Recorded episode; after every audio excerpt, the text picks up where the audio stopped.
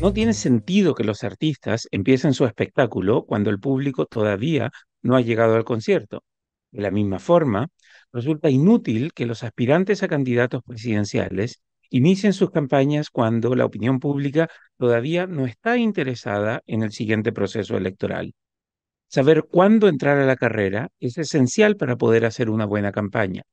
La larga lista de tareas por hacer en los próximos meses para lograr que sus candidaturas ganen viabilidad no incluye anunciar formalmente la intención de ser candidato. Ya habrá tiempo para ello. En 2024, Chile inicia un nuevo ciclo electoral. Aunque en años normales las elecciones de gobernadores, alcaldes y concejales se realizan después de dos años sin elecciones, debido al proceso constituyente que se inició en 2020, a fines de 2020, el país ha tenido demasiados momentos electorales en los últimos años. En 2022 y 2023, años en los que normalmente no hubiera habido comicios, los chilenos fuimos obligados a ir a las urnas tres veces.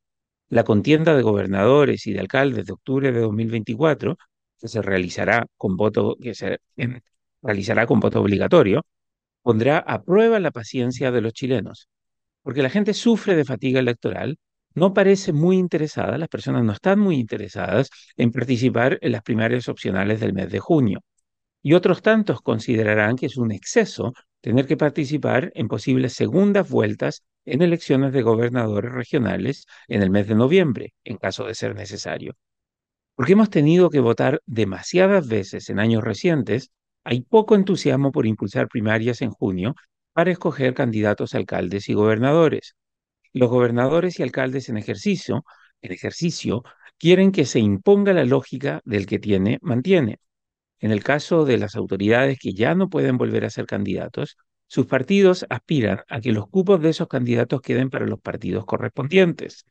Los desafiantes en cada partido, como el PS, que quiere competir contra Iracy Hasler en Santiago o cualquier derechista que quiera competir en Las Condes contra Daniela Peñalosa, están encontrando poco apoyo para impulsar sus primarias.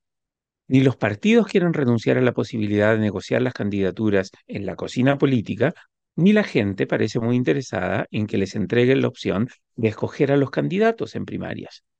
Además, como las propias coaliciones multipartidistas no están muy cohesionadas, Resulta inconveniente para los partidos cerrar acuerdos sobre primarias si todavía no está claro cómo quedarán formadas las coaliciones. Por la derecha, hay buenas razones para dudar que Republicanos se termine sumando a Chile Vamos, o sea, la coalición compuesta por RN, la UDI y Evópoli.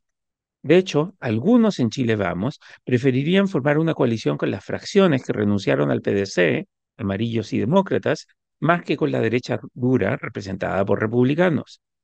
En el oficialismo, aunque parece evidente que se consolidará la coalición entre el PS, el PC, el PR y el Frente Amplio, no está claro si se sumará el PDC o cuáles partidos chicos de izquierda entrarán o quedarán fuera. Parece improbable entonces que se den las condiciones para que haya primarias para gobernadores en muchas regiones y todavía más improbable que haya muchas primarias para escoger a los candidatos a alcalde de las principales coaliciones multipartidistas. En ese contexto de votantes con fatiga electoral y un calendario inconveniente para la realización de primarias, parece que los partidos terminarán negociando los cupos de candidaturas para las elecciones de octubre.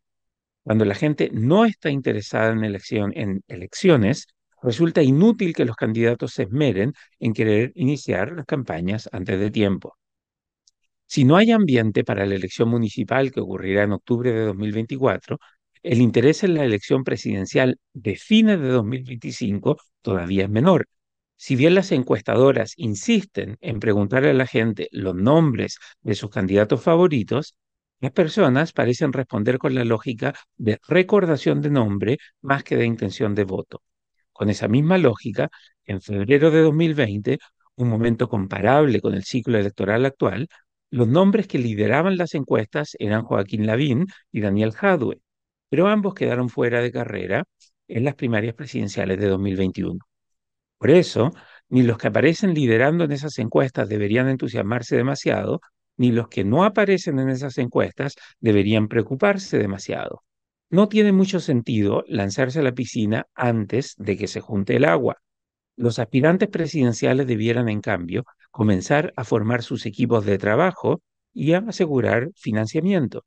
Como esta vez parece que no habrá expresidentes candidatos, habrá más desafíos logísticos para financiar equipos de trabajo cuando formalmente no se puede hacer campaña. Los aspirantes presidenciales tienen mucho trabajo por hacer, pero ese trabajo no incluye andar paseándose como candidatos por los medios de comunicación o dar entrevistas anunciando sus intenciones de ser candidatos. Iniciar la carrera presidencial antes de tiempo equivale a empezar el concierto antes de que llegue el público. El libero, la realidad como no la habías visto. Haz que estos contenidos lleguen más lejos haciéndote miembro de la red Libero.